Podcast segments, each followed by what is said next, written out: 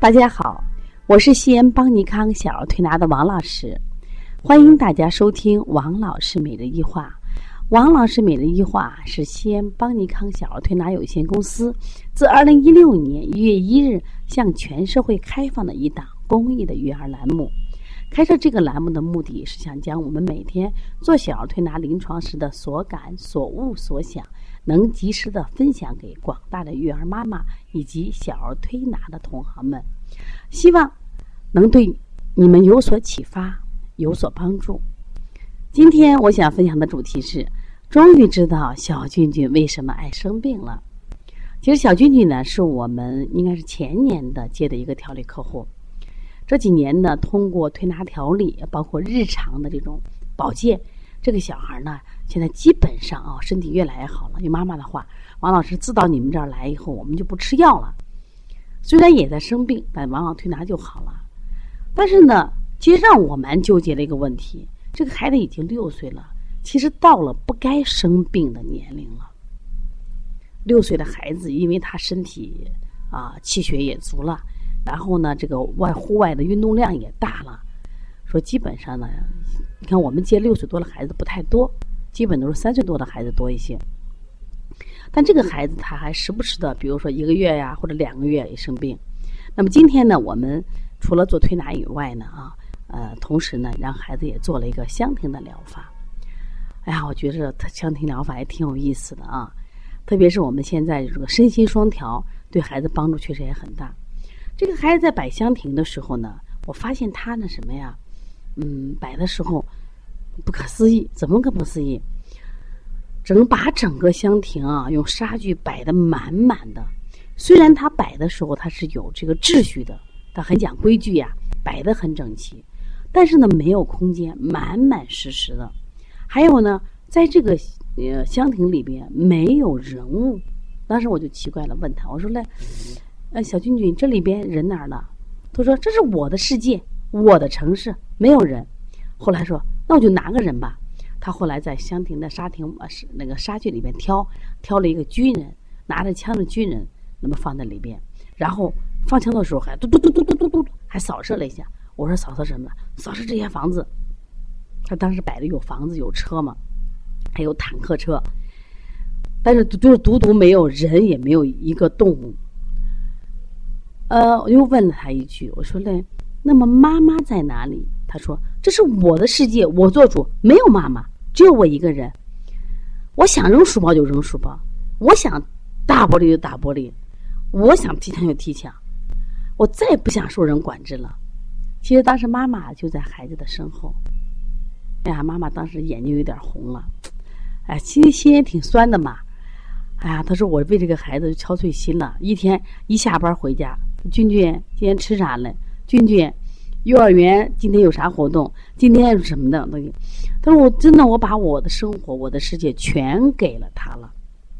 但是孩子既然在他的世界里没有妈妈，他不需要人管制。嗯，然后事后呢，我把妈妈叫一边，我说：实际上我看出来没有？我说，在你孩子成长过程中，我觉得你可能干预太多了。孩子其实内心呀充满了焦虑、烦躁。”我说他这个香亭啊，你看他摆的太满了，满是啥？所以他的心也是满的，脑也是满的，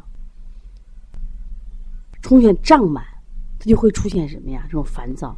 那我们再回来，我们看看小俊俊的舌头，他很有意思，他舌头很瘦，他人也瘦啊，舌也瘦。从这个来说，我们说可以相匹配的。但是很有意思，他舌很硬，很坚挺，而且在舌尖儿每一次拍的时候，他都是什么？舌尖儿红，舌尖儿翘，而且今天的舌头是满白苔，但独独舌尖儿顽强的翘着，舌尖儿红点儿很多。我说妈妈，而且舌很水啊。我说你这个孩子是个心肾不交的孩子，为什么？上面心气很足，心火很旺，但下焦是寒凉的。热全聚在头上，我说你这个孩子很要强，他说是是是，而且我说你这个孩子就是不服输，他说我就是这样鼓励他的，而且每一次他有时间做什么事情，我都讲你是最棒的，你是最好的，你是最优秀的。但是他到他我妈妈讲了个例子，这两天在幼儿园，老师给两个孩子进行奖励，还发了玩具。他就问妈妈：“妈妈为什么没有我？你不是我是最棒的吗？为什么没有我的？”所以说，我们现在就要反复思考：我说这个孩子为什么会发出愤怒的怒喊？他为什么要大声呐喊？为什么小俊俊今天当着妈妈面那么任性的说的，发出那样的怒吼声、呐喊声？我说压力太大了。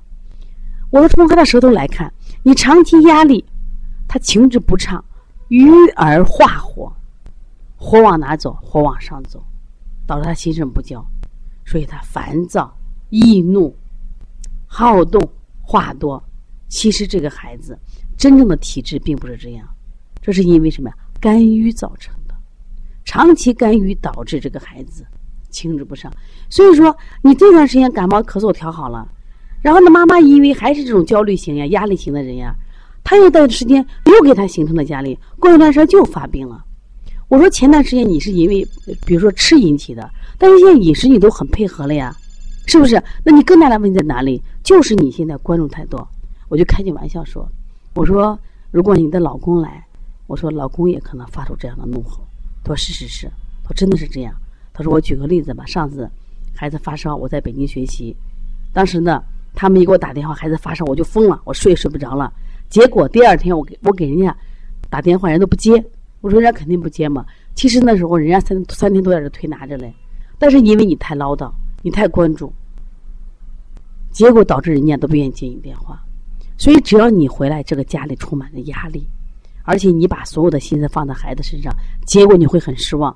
因为这样的孩子为了摆脱压力，他考大学他会抱得很远很远，他不愿意让你跟他坐在一块儿。当然，他他会他用用手机的时候，他的朋友圈会屏蔽你。你那种失望更厉害，所以说学会放手，绝对是一种明智的选择，绝对是智慧妈妈应该做的。所以这个孩子，我想为什么时不时就会病了？就他时不时，他过一段时间他积累了肝郁化火，然后就形成什么呀？疾病了嘛。所以说我希望大家呢，在调理跟疾病的时候，除了我们说找身体上的疾病，找饮食的疾病。家庭教育也是让孩子生病的主要的场所。情志不畅，怎么能让身体舒畅呢？如果你也有这样的问题，可以加王老师的微信：幺三五七幺九幺六四八九。